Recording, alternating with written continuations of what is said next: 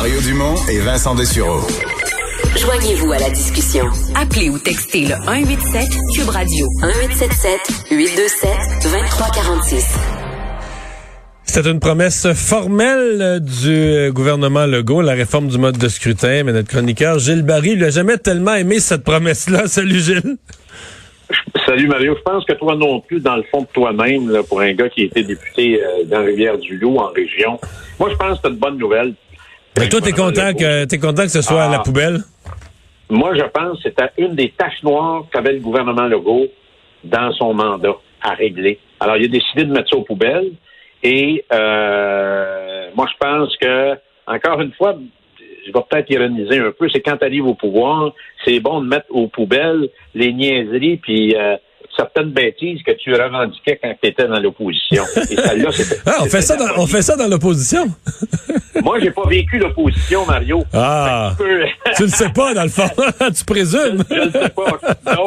mais moi, je pense que c'était une folie. Et j'ai lu le livre de Christian Dufour où il y avait vraiment des des arguments de fond et de poids qui résumaient bien la situation.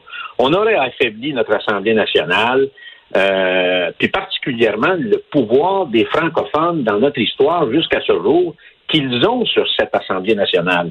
Alors, euh, euh, ils font et défont des gouvernements. Et euh, pour moi aussi, l'Assemblée nationale, Mario, c'est peut-être depuis 1982, c'est ressorti davantage, c'est peut-être le seul canon efficace que nous avons comme peuple et comme nation pour répondre aux assauts euh, et aux menaces d'Ottawa ou du reste du monde. Alors, euh, puis Dufour avait mis une phrase, puis il l'avait commenté aussi, il était revenu là-dessus. Je pense que notre Assemblée nationale, c'était le dernier rempart pour empêcher que le peuple québécois ou la société québécoise se dépasse suite naturellement, au repatriement unilatéral de la Constitution de 1982. Et, toi, dans ton esprit, une proportionnelle, là, tu te retrouves avec une représentation, euh, ben d'abord, presque jamais de gouvernement minoritaire. Je pense que ça sonne euh, majoritaire, pardon, presque toujours des minoritaires. Tu penses qu'on affaiblirait à long terme le, pouvoir euh, du gouvernement du ben, Québec? Le pouvoir du gouvernement du Québec, le pouvoir des régions sur leur Assemblée nationale, ça c'est majeur et on va créer deux classes de députés. On va, on a assez de fonctionnaires. Là, on aurait des députés fonctionnaires. Alors, les appareils de parti, puis des députés non élus directement, là. Hein? Exact, exactement, nommés plutôt que être élus. Alors, le citoyen, quand il va voter, c'est pas compliqué dans le système parlementaire britannique. Il vote pour le député, puis il sait que s'il vote pour le député, il vote pour la tête aussi. Alors, c'est simple. Alors, il peut dégommer, gomme et dégomme le grand chef en votant pour son député. Alors, pour moi, c'est très clair. C'est une bonne nouvelle. Et j'espère qu'on va mettre ça aux oubliettes pour très longtemps parce qu'on a d'autres choses à s'occuper. Je vais te poser une dernière question là-dessus parce que ce qui était la promesse de la CAQ, c'était qu'aux prochaines élections, euh, non pas d'implanter ça, mais de tenir un, tu me vois venir, hein, de tenir un ah, référendum. Ce qui était promis, c'était qu'à la prochaine élection, tu aurais eu deux bulletins.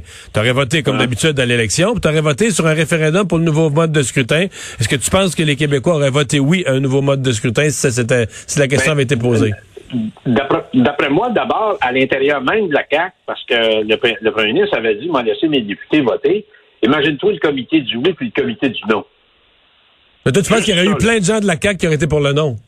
Ben, je comprends non, Mario. Les députés de région, jamais qu'ils auraient laissé passer ça.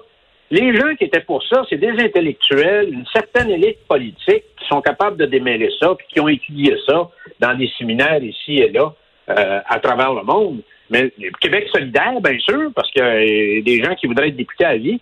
Mais regarde fonctionner les parlements à travers le monde. Les proportionnels, c'est pas bon. Ça l'amène l'incohésion et l'instabilité. Il n'y a pas de gouvernement qui marche. Alors, on pourrait en parler longtemps, mais pour moi, euh, c'était définitivement euh, une très, très, très bonne nouvelle. J'applaudis à ça. Là, je vais te parler du passeport, Mario, parce que passeport, drôle, parce que euh, d'être j'arrive d'être vacciné. Tu en as parlé avec Richard sur le plan local, mais moi, je veux t'apporter mon expérience des derniers mois.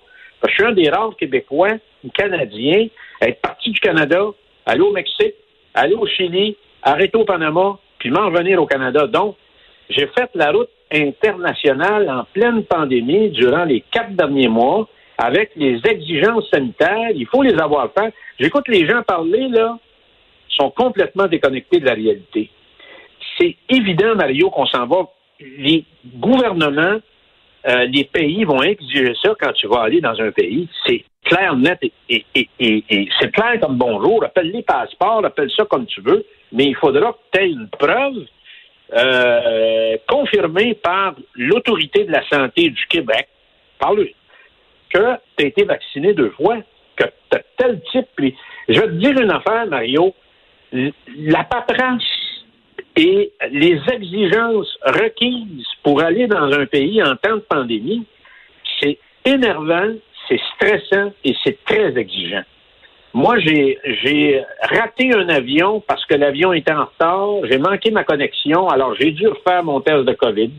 On te demande une assurance, là. Et moi, quand je suis arrivé au Chili, Mario, là, mon contrat d'assurance, ça devait être spécifié sur la COVID, là très précisément, ils ont pris des, ils ont pris probablement dix minutes pour le regarder. C'était l'élément le plus important pour rentrer au pays. Fallait que tu fasses une demande aussi en ligne. Fallait que tu aies un code d'approbation. Tu avais une quarantaine à l'hôtel. Si tu veux te déplacer dans le pays, ça te prend des permis spéciaux. Moi, j'étais administrateur de société, mais ça m'a pris trois permis pour me déplacer. Puis ensuite, il faut que tu repasses ça à l'inverse quand tu reviens chez vous.